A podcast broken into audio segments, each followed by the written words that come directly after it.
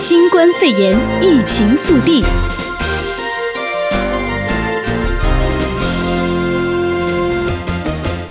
Hello，大家早安！这里是由 Radio M 六九零凤凰优悦广播电台啊，这个疫情的消息啊，这迫不及待的出来。我们先来关心一下现在全球疫情的情况，来关注一下现在的最新的实时的播报呢。那全球已经达到了二十万四千零二十九例的确诊病例。那么咱们先来关心一下美国的疫情。呃，今天早上是我跟孟佳，刚才太着急了，疫情，嗯，关注，对，非常的关注啊。那咱们北美的疫情，咱们先来看一下啊。那现在来看呢。美国的疫情呢是呃，这边是确诊的病例已经达到了六千五百二十例，那死亡的病例呢是达到一百一十五例。那加拿大这边呢累计确诊病例是五百九十八例，死亡八例。那么我们看一下，呃，西弗吉尼亚州呢昨天成为美国最后一周传出首例的确诊，那这也是使得全美五十州和华盛顿特区全部沦陷。现在呃，所有地区都已经出现了确诊的病例。嗯，没错。那我们也是看到啊，有很多这个政府机构啊，目前也是呃，这个办公方面啊，出现了一些这个延迟。那目前财长姆努钦呢，昨天在白宫的新冠疫情小组上啊，做了一个简报会，就表示鼓励可以报税的美国人报税，但是强调啊，如果民众欠国税局税款，可以延长九十天去补税，并且呢免缴罚款。这也意味着这个报税的截止日期呢，其实从这个四月十五号延长到了七月十五号。但是财长仍然建议啊，民众需要尽快的申报二零一九年的税务。嗯，那来关注一下中国的疫情。那么中国呢，累计的确诊新冠肺炎的病例是八万一千二百零二例，累计的治愈现在是六万九千七百七十七例，累计死亡是三千二百四十二例。那么中国的三十一个省区市新增确诊病例，在当地时间的十八号可以看到是十三例，武汉市新增了一例的新冠肺炎。嗯，那除此之外，我们还有一个好消息，相信昨天在不少的这个社交媒媒体上啊，也是刷屏，大家应该看到了，那就是中国军事科学院军事医学研究院陈薇院士领衔的科研团队呢，成功研制出了重组新冠疫苗，并且呢，在昨天啊，在这个三月十六号已经获批展开了临床试验。嗯，那么咱们再来看一下全球其他的地方啊，那刚才说到全球确诊的病例是达到二十万四千零二十九例，死亡人数是超过八千四。百人。那么，全球三十五个国家已经宣布进入紧急状态，八十八个国家已经形成了本地的传播。那么，欧盟呢这边也是拟实施要三十天的暂时性的外部边境禁令，禁止外籍旅客在非必要情况下进入欧盟。嗯，没错。那除此之外呢，国际奥委会也表示啊，在二零二零年的这个东京奥运会仍然将会如期举行，将会呃对选手取得资格的办法做出一些必要的调整。嗯。好，咱们先来关注一下美国的新闻啊。那刚才我们有聊到，美国现在是五十个州全部的沦陷，都出现了确诊的病例。那么根据多个媒体和机构的统计呢，美国新冠病毒感染人数达到了六千多人，呢比前一天增加了超过两千人。呃，有报道说呢，这个呃，总统特朗普呢加强抗疫措施，也是跟之前的英国研究报告是有关系的，因为这个现在的呃确诊的人数每天增加的还是非常的多。嗯，没错，像纽约州的病例啊，昨天、嗯、呃，我印象中是一下子增加了七百多人啊，也是非常的一天百分之四十五一天增加，非常的恐怖。嗯、那纽约州州长库莫在周二的记者会上也说了啊，根据专家的预测，疫情将在未来四十五天里面达到高峰，到时候呢，纽约州的医院需要五万五千张到十一万张的普通病床，但是目前全纽约州只有五万三千张，所以急需加护病床。呃，目前的这个需要增加啊，他同时也是呼吁总统特朗普动用美军工程力量为纽约州去加建这些设施。嗯，那纽约市市长白思豪呢，也是在昨天表示了，政府正在考虑，而且在未来的四十八小时之内呢，会给一个确切的答复，要不要呃发布居家庇护令，就像旧金山、像湾区这样的一个呃要求市民待在家里不要外出的这样的一个庇护令。所以说现在呢还在研究当中，但是呢，白思豪说将会。跟州长库莫来合作，在这四十八小时之内来给大家一个确切的答复，到底要不要在家里面。那么，其实大家现在最关心的是经济的状况。没错，嗯呃，财财务财政部长姆努钦呢，在昨天上午的时候提醒参院的共和党议员，如果不采取适当的纾困的行动的话，那么这一次的新冠肺炎恐怕会令美国失业率飙上百分之二十。嗯，没错。那财长也是在昨天啊，向共和党参议员报告了美国政府提出的这个一兆美元的刺激经济方案，并且呼吁议员同意采取行动来避免最坏的情况发生。对，那呃，咱们总统特朗普呢也是说，现在呢，呃，有更多的政策当然是好的，但是远水解不了近火。现在呃，美国人需要的是现金，所以说也是呃，争取说可以让现金流到美国人的手中。那支票呢，也是像一千元的支票，目前啊是有这样的一个计划，但是具体的能不能什么时候实施，现在还在商讨过程当中哈。嗯，没错。好，回到我们的加州新闻啊，来看一下加州有什么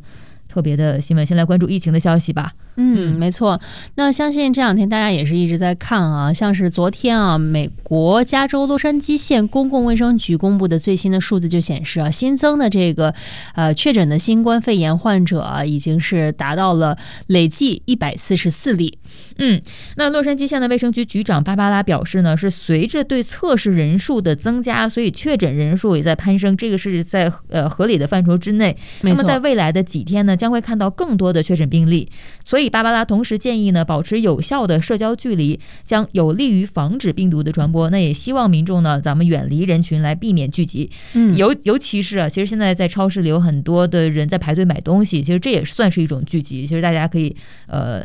错开这个时间去买东西。没错，同时呢，卫生部门也是给民众建议，希望六十五岁以上的老人还有儿童尽量留在家里，避免外出。如果大家有患病的这种症状呢，也是应该向当地政府还有卫生部门求助，千万不要自行外出就医，以免带来不必要的传播。对，而且最近呢，在朋友圈、在网站上一直都在呃流传说，希望大家能够留给这些长者购物的时间和货货品啊，因为。他们可能有的人是独居，没有办法有亲人代替他们出门去购物，所以说尤其是长者，他们不知道怎么样使用这些网上购物的方式，所以也希望大家能够呃给出这样的一个时间段。所以呃，同时呢，有一些超市也是相应的播出了只针对六十五岁以上儿童、呃老人和和儿童这样的呃消费的群体啊，尤其是老人这样的单独的时间段，来供他们去选购需要的物资。嗯。我们再来关注一下这个橙县的消息。那目前呢，橙县首席卫生官魁克十七号在橙县疫情防范紧急会议上发布了紧急禁令。从昨天开始，橙县禁止大多数的公共或私人聚会等社交活动，包括关闭在餐馆、酒吧用餐聚集，以应对日益恶化的新冠肺炎的病毒大流行。那这项禁令呢，是到三月三十一号的晚上十一点五十九分有效。没错，那橙县橙县。现在也是发布了呃跟湾区类似的这样的禁令，那么基本活动有一个怎么样去呃概括它呢？那包括涉及政府基本职能的活动、医疗保健紧急情况应对部门、杂货店和其他的销售生活必需品的企业都算是基本活动。那么其他的呃包括新闻媒体服务，呃比如说水管东呃水管工、银行、运输公司等等啊这些专业民生的需求活动都算是必要的基本活动。嗯嗯，没错。那另外呢，这个禁令啊，也是禁止食客在餐馆里面就餐，也是关闭了不供应食物的酒吧。据悉呢，类似的餐厅和酒吧关闭命令，其实已经在洛杉矶、还有河滨县以及圣地亚哥县实施了。为有用餐需要的顾客提供食物服务，必须是仅限这个取餐，或者是这个 to go 啊，或者是这个外卖。对，对嗯嗯，如果说违反者会通过罚款，甚至是刑事起诉来给予惩罚。那其实呢，呃，呃无论是哪一个县，大家现在都在采取必要的措施。那么加州这边呢，也是州长纽森在他的要求之下呢，加州的参众议会议员昨天，呃，三月呃前天的时候，三月十六号的时候呢，不分党派闪电通过了两项总计十一亿元的抗议法案。第二天呢，纽森就火速签署，昨天已经通过了。他也觉得说，现在这个十一亿元的抗议法案非常的必要。没错，那第一项呢，这个叫做 SB 八九法案，就授权州长动用，呃，这个支出十亿元以下的预算，用来准备重新开放两家医院来治疗新冠肺炎病人，并且为在家隔离的六十五岁以上老人提供支援。第二项 SB 一一七法案授权州长拨款一亿元给公立学校添购防疫设备器材，并且雇人清洗消毒校园。对，那这第二项法案呢，不只是拨一亿元给公立学校防疫，还严明了说，这个因为防疫而关校的学校不会因无学生出席而被扣钱。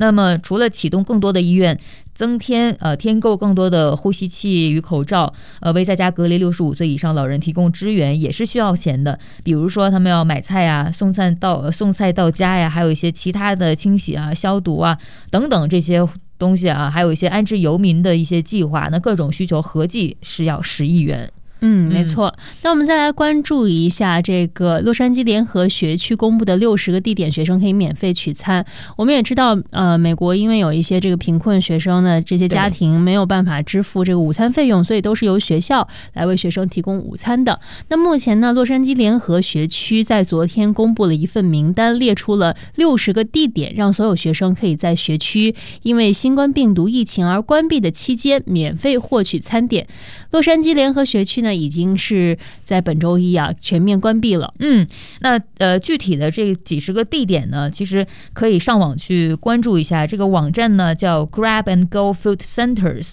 可以上网去看到这个联合学区的官网，它专门有一项。那么这个是从星期三，也就是今天开始正式的运营。每个孩子每天可以在食物中心领回两顿的营养餐点。那么这个食物中心的营业时间是从上午七点钟一直到十点钟，所以。呃，需要领取这样呃餐点的家庭呢，尽快的到上网去看一下这个具体的地点。嗯，没错，搜索一下这个 Grab and Go Food Centers 就可以有相关的信息弹出。对，好，咱们来关注一下国际方面的消息。来，先从欧洲看起来啊，现在呢，欧洲俨然已经成为这个这次疫情疫情这个阶段流行的镇央了。嗯嗯，那在欧洲的欧盟的各国也是争相采取了非常严厉的措施。那么欧盟整个这个整体啊，现在目前呢是要拟实。实施三十天的暂时性外部边境禁令，禁止外籍旅客在非必要情况之下进入欧盟。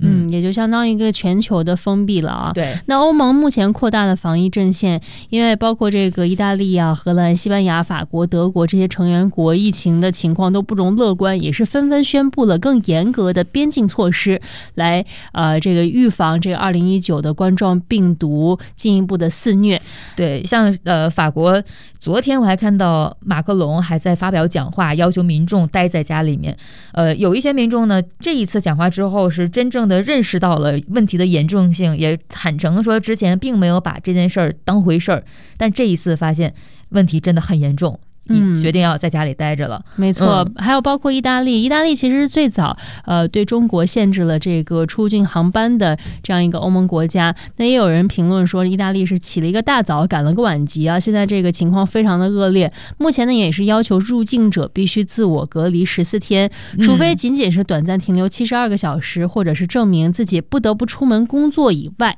对，那我昨天看到有博主啊，呃，拍的视频在意大利街头上走哈，意大利有警察在街头一个一个劝告民众说回家吧，不要在外面待着。但是总体来说，意大利的街头还是非常的空荡了。现在已经没错，整体上大家已经开始知道这个疫情的严重性。那么英国这边呢，英国首相约翰逊呢，还有呃财政大臣辛伟臣也是在昨天的时候举行联合记者会，呃，宣布了一些财政的计划，希望能够缩小疫情对于英国经济的影响。比如说，包括像航空公司、无保险的小企业等等，提供三千三百亿英镑的贷款。嗯，还有一些其他，比如说，呃，延推迟贷，呃，月月还贷啊，等等一些这样的财政的支援。嗯嗯。那我们再来听一个好消息啊，那就是德国的这个生技大厂新冠肺炎疫苗啊，据说是有望今年秋天上市了。目前各国科学家都是在全力的投入二零一九冠状病毒疾病的这个疫苗的研发与时间赛跑。嗯。那德国生技公司的这个呃，它叫做 CureVac，它也是预期这个疫苗有望在秋天上市。那他们表示说，如果进展顺利，初夏可以进入临床实验。那在庞大的时间压力之下，也是相信政府应该会很快的核准，所以有望是今年秋天上市。嗯，呃，虽然说德国卫生部门的主管官员没有那么乐观哈，当然是保守的估计了。嗯嗯，咱们另外来关注一下奥运会啊，那国际奥委会呢，在稍早的时候也是跟大家又报了一个备，说二二零。二零二零年这个东京奥运会如期举行，大家就是尽量啊，还是到时候还是可以看得到比赛哈。那么虽然说东京奥奥奥组委这边呢正在讨论说要不要延期，但是国际奥委会这边呢觉得说呃先暂时还是如期举行，但是呃因为疫情取消的资格赛呢，他们会再想办法来做出必要的调整啊，看看有没有其他的办法来让选手取得资格。嗯，没错，因为现在目前这个即将出赛的一万一千名运动员中，只有百分之五十七取得了参赛权。相关新冠肺炎疫情消息，请锁定 AM 六九零，或透过 TuneIn Simple Radio APP 搜寻 AM 六九零，实时在线收听。也欢迎上到 U Radio 官网或脸书订阅新冠肺炎疫情 Podcast 节目。